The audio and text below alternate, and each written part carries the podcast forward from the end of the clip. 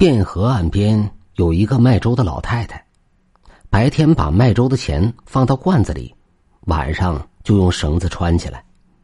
有次串钱的时候，发现了两枚纸钱，他就怀疑买粥的人里头有鬼，从此每天都收到两个纸钱。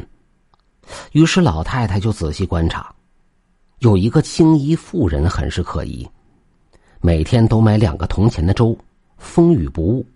他把青衣妇的铜钱单独放到了一个罐子里，晚上再看，果然变成了纸钱。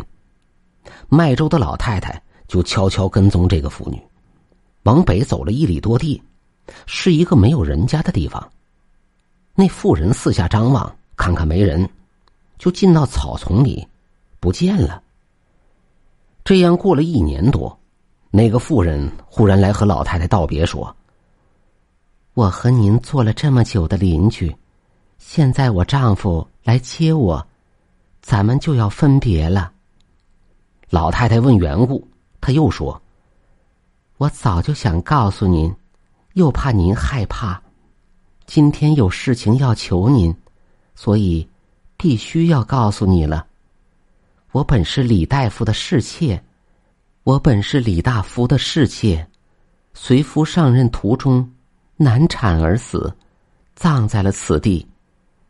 我被埋葬以后，孩子生了下来，我是鬼，无法哺乳，所以天天买粥养活他。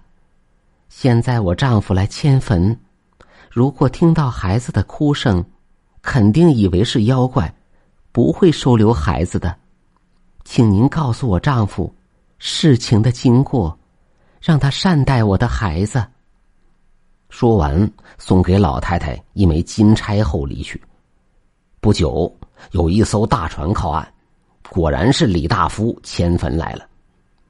老太太跟着他到了坟地，棺材里传出了孩子的哭声，李大夫大为惊惧。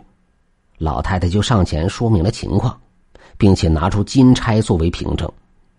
李大夫看到亡妻的信物，就打开棺材，带走了那个孩子。